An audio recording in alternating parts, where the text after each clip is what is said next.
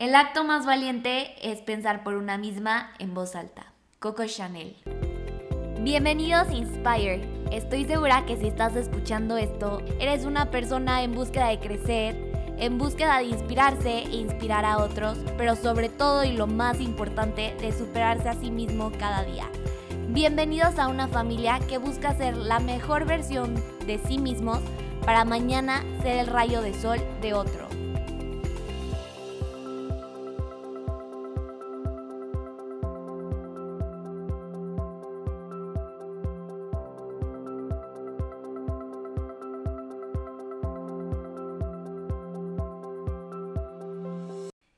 Hello, hello a todos, bienvenidos a otro episodio de Inspire.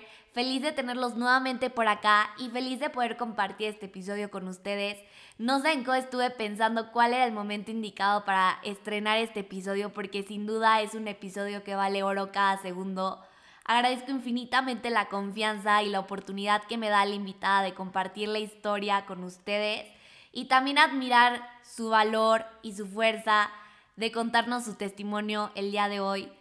Sin duda creo que el 8 y el 9 de marzo mueven muchísimos sentimientos y no saben a mí cómo se me ponía la piel chinita de escuchar, leer diferentes testimonios que no pasan entre estos dos días, sino que pasan los 365 días del año. Y está muy cañón como al principio pensamos que solo estas cosas le pasaban a muy poquita gente y el darte cuenta que estas cosas pasan dentro de tu círculo social, no saben, o sea, me da muchísima impotencia y coraje. Por esto mismo este episodio es muy importante y muy especial para mí, porque cuando sale un testimonio está muy cañón como decimos, ay, es una exagerada, eso no pasó. O frases como, ay, solo se quiere hacer notar. Entonces, si vas a escuchar este episodio, te pido que tengas todo el respeto del mundo, que lo escuches, lo reflexiones y al final cada quien generará su propio punto de vista pero la verdad yo sí quiero decir que admiro con todo mi corazón a todas aquellas mujeres que se atreven a levantar la voz y decirles que al final no estás sola y que con la historia y el testimonio de hoy nos podemos dar cuenta que un hecho así definitivamente no te define como persona. Si estás escuchando esto y fuiste parte de un abuso de tanto psicológico como sexual, como cualquier tipo de abuso, solo decirte que vales mucho y que definitivamente una circunstancia así no tiene por qué definirte.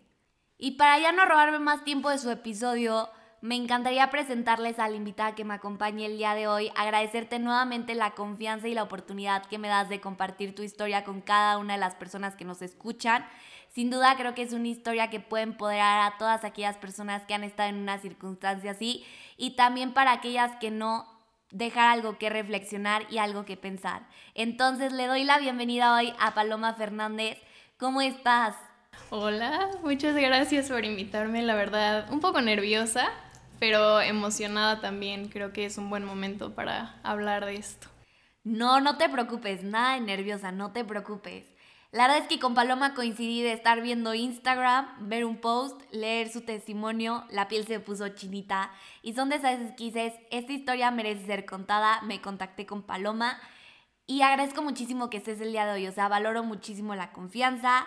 Sé que no es algo fácil de contar, sin embargo creo que es una historia que puede dejar una gran reflexión en cada uno de nosotros y también empoderar a aquellas personas que han sido víctimas o no de este tipo de situaciones. Pues muchas gracias. Yo creo que sí, esto que dices del respeto a cada historia es muy importante porque creo que todas las personas vivimos historias muy diferentes y las contamos también de formas diferentes y, se, se tiene que respetar porque al final del día yo lo publiqué en Instagram, lo había pensado muchísimo tiempo, de hecho antes de publicar mi historia platiqué como con diferentes personas que yo quería como no, no perdonar, porque pues al final del día para mí perdonar va más allá, sino como tener paz con estas personas y que, que, siguen en mi vida, porque pues con las personas que siguen en mi vida yo no tengo nada de qué hablar. Entonces pues hablé con estas personas y, y fue como un proceso muy, muy difícil para mí, porque además yo estaba sola en mi casa, mi mamá se había ido de vacaciones, bueno, no de vacaciones, se había ido a un tema familiar y entonces dije, creo que es el momento, antes del 8 de marzo pasó lo de la valla de Palacio Nacional y como que mm, me sentí rodeada de mucho amor, de mucha sororidad, entonces dije, es el momento. Y bueno, a quienes no saben, yo publiqué en Instagram como pues mi testimonio de, de, abuso al final del día. Sí, fue un abuso sexual que yo me tardé mucho tiempo en, en aceptar, en, en, decirlo. Ahora lo digo pues tranquila. Antes como que yo mm, no sabía cómo decirlo porque creo que muchas veces la gente no sabe cómo explicar estas historias y más cuando te pasan cuando eres chiquita. Yo tenía siete años, entonces como que yo no sabía si, si me lo estaba imaginando o si en mi cabeza como que había pasado algo, pero en realidad no había pasado como que estas cositas que te hacen dudar las personas este, conforme vas creciendo. Y, yo la verdad, em, como que fue, eh, ha sido un proceso más o menos como de siete años, como de ir entendiendo esto, como que de ir viendo de, oye, a ver, pero no sé, te estás yo estaba con mi exnovio, mi primer novio, y me besaba con él y decía, pero es que me siento rara, ¿sabes?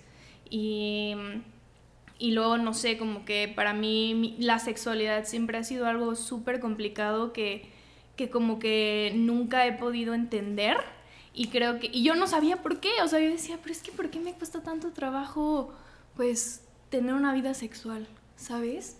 Y, nunca lo entendí y de hecho, o sea, a mí en prepa me molestaban y era de que Paloma se va a morir virgen. O sea, Paloma, y que ya sabemos que la virginidad no existe, es un concepto creado por la sociedad, por el patriarcado.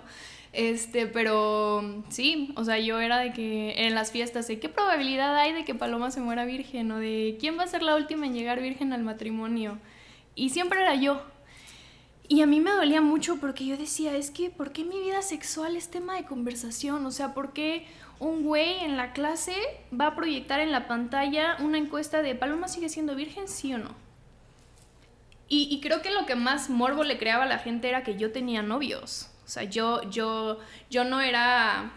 O sea, yo no, no era de que la típica persona que se quedaba en su casa o como que no salía. Yo siempre tuve novios, siempre he tenido una vida, o sea, sexual activa, ponte tú, o sea, tal vez no de que súper activa, pero pues siempre, siempre tuve novios.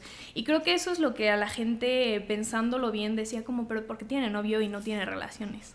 ¿Sabes? Porque yo decía, no, pues no hemos cogido, ¿sabes? Que el cogido, bueno, me puede reventar. Este... Y ya, pero como que yo no entendía. Y, y también era así como que a mí me yo me sentía muy sexualizada porque pues desde chiquita, desde los 7 años yo, yo me desarrollé, o sea, me bajó a los 10. Y entonces como que como que nunca entendí por qué yo era el foco de decirme ¿por qué eres virgen? O sea, cuando a ver, ese es un tema tuyo, la gente le tiene que valer, no entiendo por qué. Y, y eso es algo que a mí me, me dolió mucho. Eh, pero al final del día todo lo que me pasó siento que estuvo relacionado a este abuso que viví, como que a esta forma de mi mente de reprimir los, los recuerdos y, los eventos vividos, que al final del día yo seguí conviviendo con esta persona hasta los 19 años.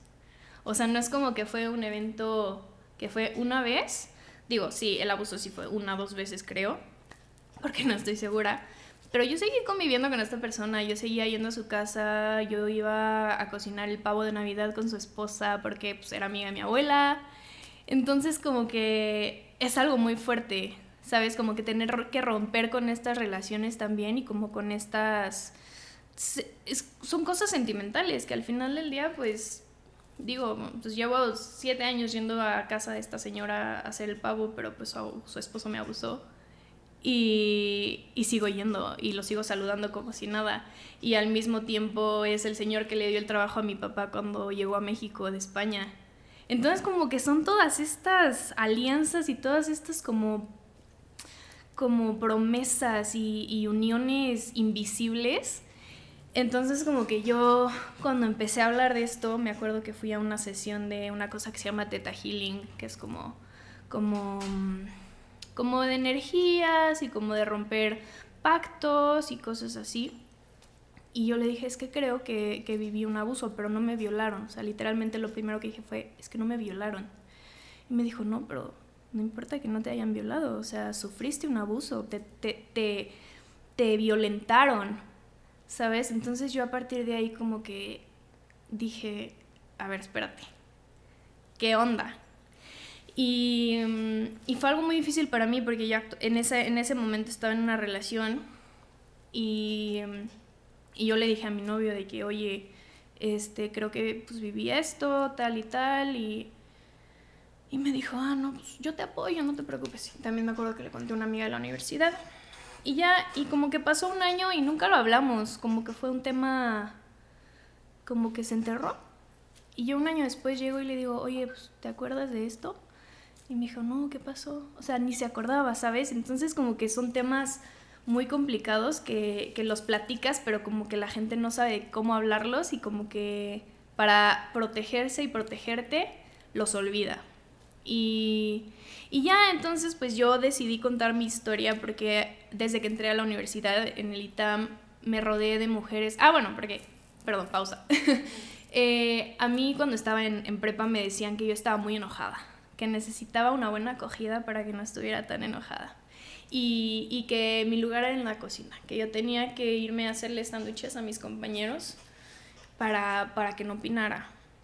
Y, y, y, yo estaba muy peleada con el feminismo, porque yo decía, me decían, es que eres una feminista, estás enojada, nos odias, odias a los hombres. Entonces, pues yo cuando entré a la universidad sí traía como que una idea de, no de el feminismo es malo, pero sí decía como, yo no soy feminista. Yo no soy feminista porque, ¿cómo voy a ser feminista? Soy una mala mujer.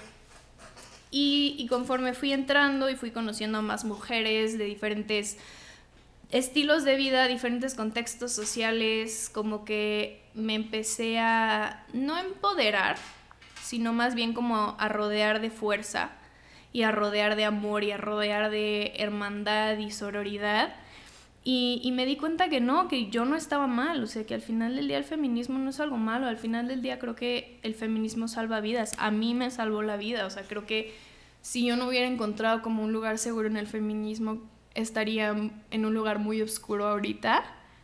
Y, y como que la vida me fue llevando a, a situaciones en las que como que se sentía el momento correcto, ¿no? a la primera persona, como, bueno, a la única persona de mi familia que le dije así abiertamente fue a mi mamá, obviamente, porque pues es mi mamá y, creo que es algo que, que tenía que saber. Al final del día mi abuso no se platica mucho en mi casa, o sea, no es como que, a ver, ven y cuéntame. Obviamente no, es algo muy complicado. Pero gracias a ella eh, encontramos a mi psicóloga con la que estoy ahorita, que es una psicóloga que, que es especialista en traumas entonces ella me ha ayudado muchísimo como pues a poder trabajar esto, a poder hablarlo más abiertamente. Yo antes, o sea, te, decía abuso y me ponía a llorar y ahorita creo que no estaría aquí.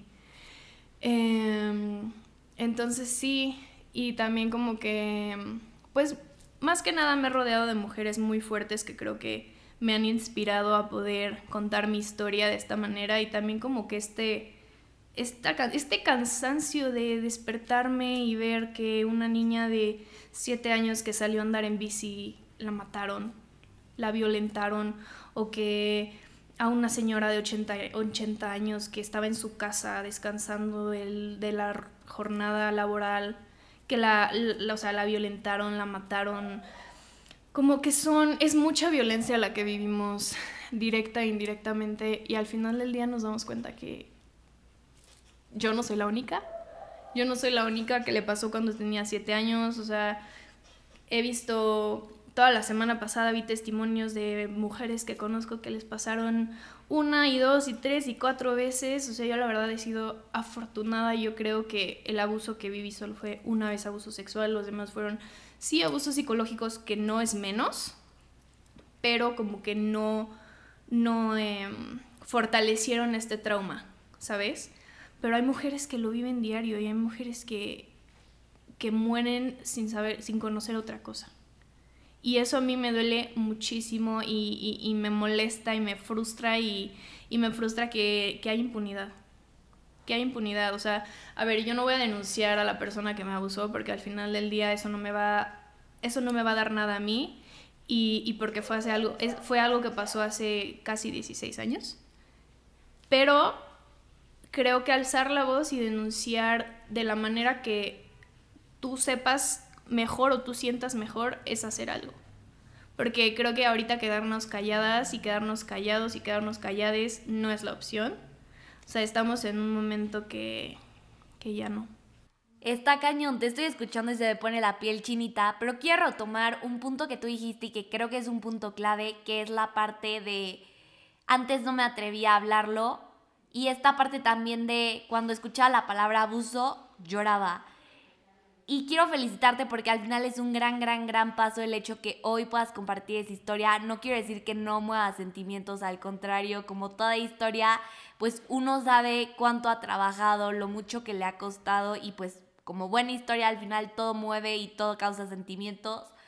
Pero también allá afuera hay un mundo de personas, un mundo de mujeres, mundo de personas, vamos a dejarlo así, que no se atreven a contar su historia o no porque la tengan que contar, sino más bien les da miedo el qué van a pensar de mí, cómo lo voy a decir, en qué momento. Entonces justo te quiero preguntar para todas aquellas personas que tienen este sentimiento atorado y que a lo mejor les gustaría compartirlo, porque también es otra, no todo el mundo está listo para compartir su historia.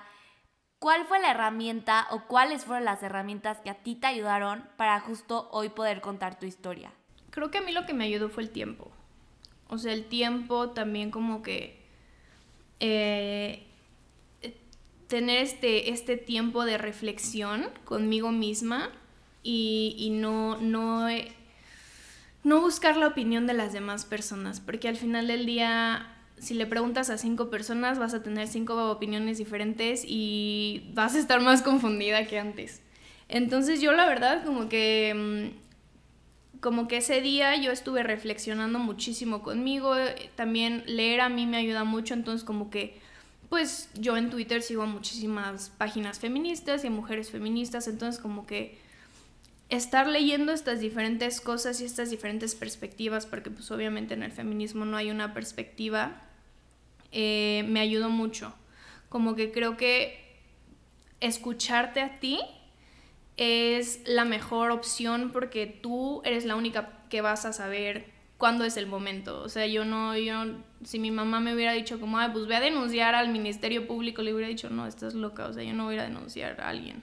Me da terror el Ministerio Público, ¿sabes? Entonces creo que sí, o sea, darte tiempo a ti, escucharte y el tiempo que sea, a ver, no importa que tengas 50 años y que tu abuso haya sido hace 30 porque al final del día es tu historia, es tu vida y tú decides cómo contarlo. Claro, y también qué sabio es saberse escuchar uno mismo y saber cuándo es el momento indicado para ti, para tú contar tu historia y no contarla por los demás. Pero también te quería preguntar de otro punto clave que mencionaste y es esta parte de que cuando te pasa un hecho de esta magnitud, al final es un hecho que te marca y al final es un hecho que se relaciona con tu vida en pareja o con tu pareja y creo que algo que causa a veces mucho ruido o es un gran issue es cómo voy a manejar algo así con mi pareja, cómo se lo voy a contar, cómo va a reaccionar y también el miedo, ¿no? Este miedo de cómo va a reaccionar ante esto. ¿Cómo fue que tú lo pudiste manejar o cuáles son los consejos que tú le darías a alguien que esté en esta situación?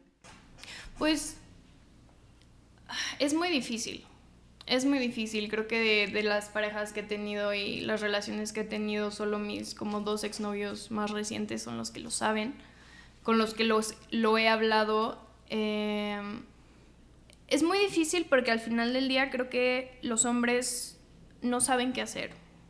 Eh, ya sean, ya salgan en un tendedero, ya salgan, no sé, sean violentados ellos o sean sus parejas las que han sido violentadas, sean hombres o mujeres, es algo muy doloroso. Al final del día es, es algo que nadie te enseña a manejar. Entonces como que yo la verdad me ha costado mucho trabajo encontrar como que este balance entre el enojo que siento y también como poder expresarlo de una manera saludable y, y en una relación principalmente. Yo la verdad la semana pasada haciendo como pues reflexionando con todo lo que pasó el 8 de marzo y todos los testimonios, porque vimos, creo que es el año que más testimonios hemos visto en el 8 de marzo, o sea, creo que es la vez que más variedad de mujeres yo he visto que han participado de todo tipo, porque antes solo veías como a las feministas, a las típicas como que compartían todo el tiempo cosas y ahorita creo que la pandemia nos ha ayudado mucho a reflexionar y como que a darnos cuenta de estas cosas y la verdad eso me llenó de amor y me llenó de esperanza como ver pues a muchas mujeres que yo no hubiera esperado que compartieran estas cosas. Pero entonces como que reflexionando me di cuenta que yo en todas mis relaciones he vivido algún tipo de abuso psicológico. Y es muy fuerte porque tú traes esta carga de traumas, de, de, de, de dolor y te encuentras con más, con más dolor. Entonces creo que es muy importante, a mí me ha salvado la terapia. O sea, a mí literal mi terapia me ha salvado porque es un espacio donde yo puedo decirle, oye, a ver, me peleé con, con mi exnovio y me dijo tal y tal y me dijo, no, pues a ver, espérate. Eso es abuso. Considera esto, piensa esto. Y, y creo que creo que poder contarle tú a tu pareja tu, tu experiencia sin esperar algo a cambio es, es lo, lo mejor que puedes hacer. Porque si tú esperas que tu novio o tu novia te diga, no manches, a ver, ¿qué pasó? Cuéntame todo. No lo vas a recibir. Porque cada quien mmm, digiere estas cosas de manera diferente. Entonces, a ver, o sea, si mi exnovio me abraza, esa es su manera de decirme estoy aquí. Si mi mamá me dice qué quieres hacer, esa es su forma de estar aquí. Creo que es muy importante no esperar nada. O sea, y, es muy fuerte decirlo, pero creo que es la mejor manera de protegerte al hablar de estas situaciones. Cañón, porque yo creo que son situaciones que apenas estamos aprendiendo a manejar, a escuchar, a reflexionar cada vez nos estamos volviendo una sociedad con menos prejuicios y un poquito más incluyente. Sin embargo, yo creo que cuando te cuentan algo así, al final también te cae como un balde de agua fría, ¿no? Yo creo que tiene más o menos un efecto parecido a cuando vas a un funeral o cuando alguien fallece, que no sabes si tu comentario va a repercutir de mala manera o de una manera negativa en la otra persona. Entonces también a veces reaccionar a esto es un poco difícil. Sí, totalmente. Yo lo que he visto mucho que sé que le ha ayudado a muchas mujeres es el yo te creo. Es el hacer válida su historia.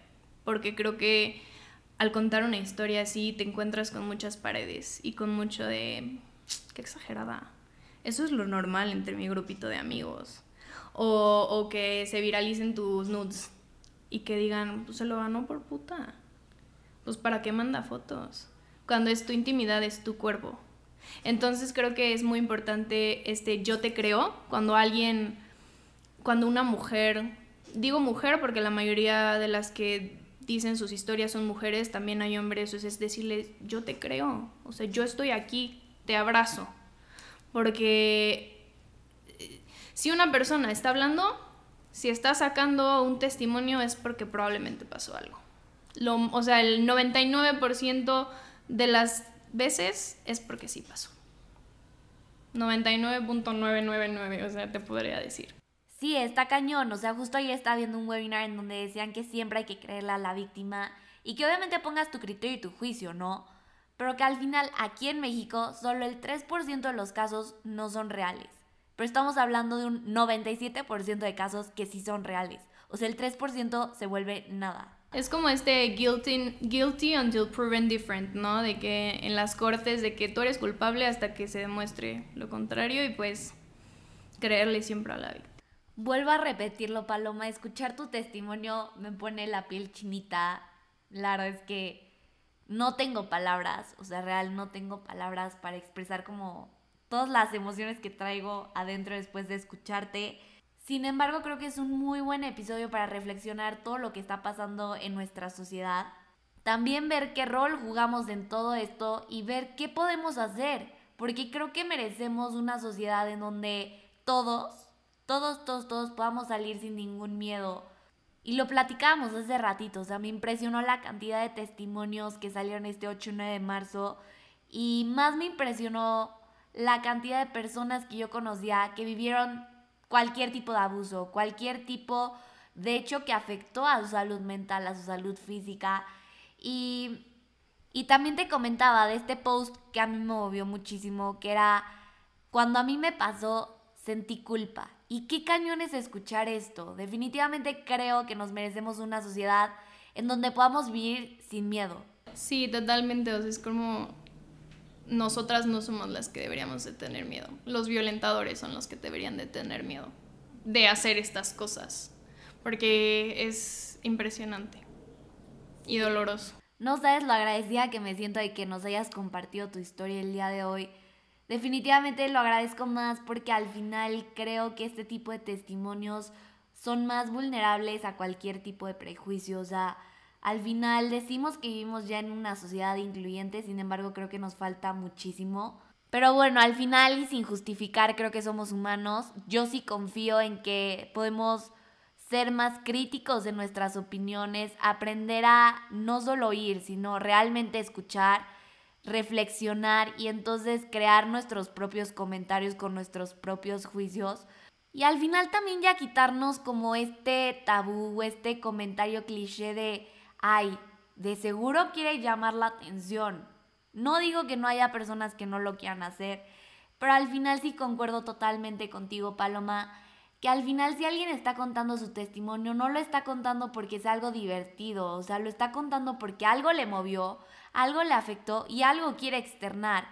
Y creo que el hecho de que nosotros aprendamos a ser receptivos con estas historias, a decir, realmente te estoy escuchando, realmente estoy reflexionando todo lo que me estás diciendo y quiero ver de qué manera te puedo apoyar, puede cambiar totalmente el curso de cómo esa persona vaya a tomar el hecho para su futura vida. Y ojo, no con esto quiero decir que la víctima no sea responsable. Acuérdense que yo siempre he dicho que nosotros o sea, de nosotros depende nuestro futuro camino, ¿no? Al final, las acciones que nosotros hagamos van a definir mucho nuestra futura historia y bien Alex lo mencionó, de ti depende escribir tu historia, pero también el ser conscientes que si una persona está teniendo la confianza de acudir a nosotros, de contarnos este tipo de hechos que no son fáciles de contar, también nosotros podemos poner un granito más de arena y ver de qué manera ser más eficientes en este tipo de historias. Sí, es, es algo muy doloroso y es algo que al final del día como que es muy intrusivo y es le da a las personas como que está como que le abres las puertas a las personas en tu intimidad, en tu vida y en tu historia. Entonces creo que creo que es algo muy fuerte, o sea, a mí yo con mi testimonio pues, creo que toda mi familia se enteró, ¿sabes? O sea, yo no le había dicho a nadie y, y muchas amigas que con las que no hablaba me, me escribieron y, y, todo. Y también creo que mm, cuando las personas cuentan sus testimonios, hay personas que no creen en estos movimientos, que no creen como en... Tal vez no son feministas, pero, o sea, yo tengo una amiga que, que leyó mi testimonio y me escribió y me dijo, te apoyo, aquí estoy. Y es de mis mejores amigas, la quiero muchísimo. Pero ella, ella nunca, nunca se ha identificado con el feminismo y se respeta. Pero justo el 8 de marzo, o sea, yo compartí de que algo en Facebook y, y le dio like. Y eso para mí fue, me ve. O sea, me ve, me escucha, me apoya. Y solo con un like que dices, gracias. Entonces como que también es invitar a las personas a, a, a informarse y apoyar y, y, no, y a no decir de que chance no te identificas con el feminismo y chance no te identificas con los movimientos LGBTQ más, pero eso no significa que, que los tengas que satanizar, porque las personas que forman parte de estos grupos están ahí por algo. Wow, Paloma Real me dejaste sin palabras, se me pasó volando el tiempo, no sé si quieras agregar algo más. Pues nada, que, que si alguien se acerca a ustedes, sea una niña de 3 años, un niño de 3 años, a una viejita de 90 años, que les escuchen, que al final del día se están acercando a ustedes por algo. Paloma, realmente este episodio me dejó muchísimas cosas, me moviste muchísimos sentimientos, traigo la piel chinita. Sin duda quiero agradecerte una vez más la fuerza de voluntad que tienes el día de hoy para compartirnos tu historia. O sea, al final yo sé que no es algo fácil de contar. Y también algo clave que dijiste es que al final a los siete años yo creo que no quiere decir que no seas consciente, pero definitivamente es una edad en donde estás descubriendo el mundo, ¿no? Sigues descubriendo el mundo. Y otra cosa que también te quería felicitar es que al final, digo, no tocamos mucho el tema, pero definitivamente creo que tu abuso que viviste a los 7 años no es algo que te defina como persona hoy. O sea, si en algún momento claramente llegó a marcar tu vida y tus acciones y muchas cosas de seguro giraron en torno a eso, como bien lo platicaste en el episodio, pero sin embargo creo que eres una persona que ha sobresalido, que ha salido adelante pese a todas estas circunstancias y creo que puede ser un gran ejemplo para todas aquellas personas que nos estén escuchando hoy, que hayan sufrido cualquier tipo de situación relacionada con esto, parecida, similar o incluso una diferente, y ver como un hecho tan fuerte como puede llegar a ser un abuso sexual no te define como persona, no eres eso, vales mucho más. Y pues realmente estoy muy, muy, muy agradecida que nos hayas compartido tu historia el día de hoy. Muchísimas gracias por invitarme. No tienes nada que agradecer, la agradecida soy yo y también agradecida con cada una de las personas que llegaron hasta este punto del episodio. Definitivamente creo que ha sido un episodio que nos deja muchísimo que reflexionar tanto personalmente como sociedad. Y también para reflexionar qué podemos hacer nosotros personalmente para apoyar a aquellas personas que han pasado por situaciones iguales o parecidas a la de Paloma. Y también para empoderar a aquellas personas que han pasado por una situación así y volverles a repetir, no son una situación así, definitivamente valen muchísimo más que eso y si te ha pasado algo así, no te define como persona, eres más que eso. Recuerda que ser la mejor versión de ti mañana puede ser el rayo de sol de otro. Nos vemos en el siguiente episodio.